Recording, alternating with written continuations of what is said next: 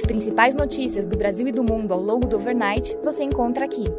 Este é o Direto ao Ponto com Felipe Sichel, um podcast do Banco Modal.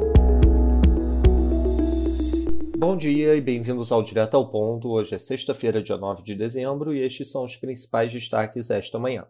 Começando pelo Brasil em relação à PEC, segundo o Globo, Caso seja confirmado como relator da PEC na Câmara, Elmar Nascimento deverá seguir a orientação da cúpula partidária e alterar o texto aprovado pelos senadores para reduzir de dois para um ano a elevação do limite do teto de gastos. Segundo interlocutores de Nascimento, o líder do União Brasil também pretende eliminar alguns dos penduricalhos que foram acrescentados ao texto original. A mesma matéria indica que Arthur Lira afirmou a interlocutores que não pretende colocar a proposta em votação antes de quarta-feira, quando o STF retomará o julgamento sobre a inconstitucionalidade do orçamento secreto. A Folha destaca que o PT busca apagar o incêndio com Lira para evitar a desidratação da PEC na Câmara.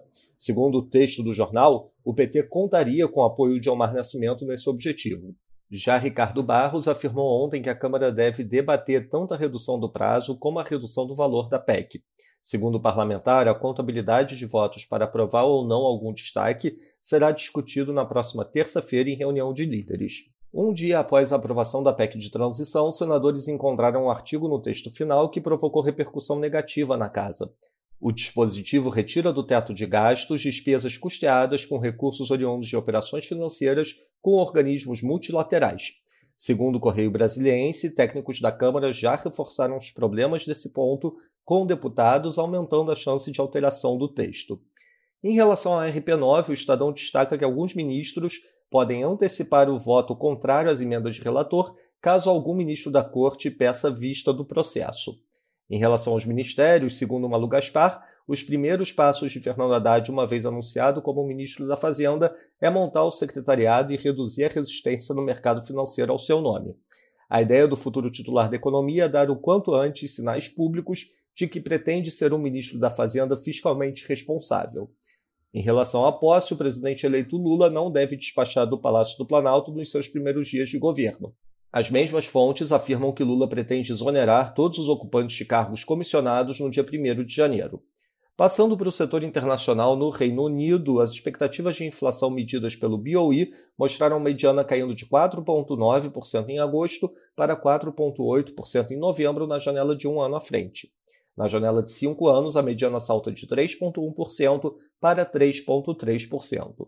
No Japão, o Takehiko Nakao, possível sucessor de Kuroda, afirma que o BOJ deveria rever sua política monetária por conta dos efeitos secundários que causa e promover alterações junto com a alteração da liderança.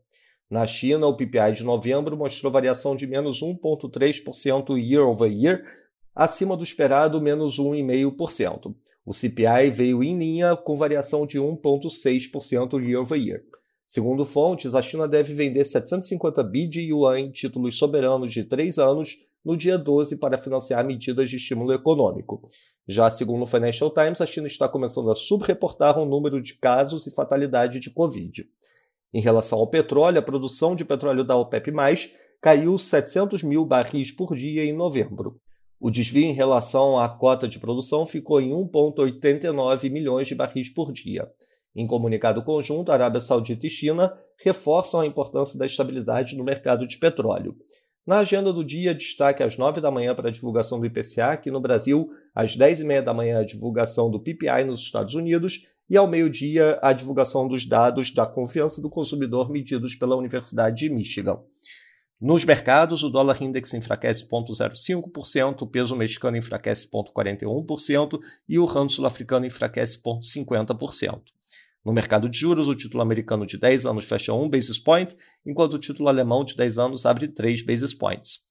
No mercado de ações, o S&P Futuro avança 0,24%, enquanto o DAX avança 0,31%. Já no mercado de commodities, o WTI avança 0,92%, enquanto o Brent avança 0,63%.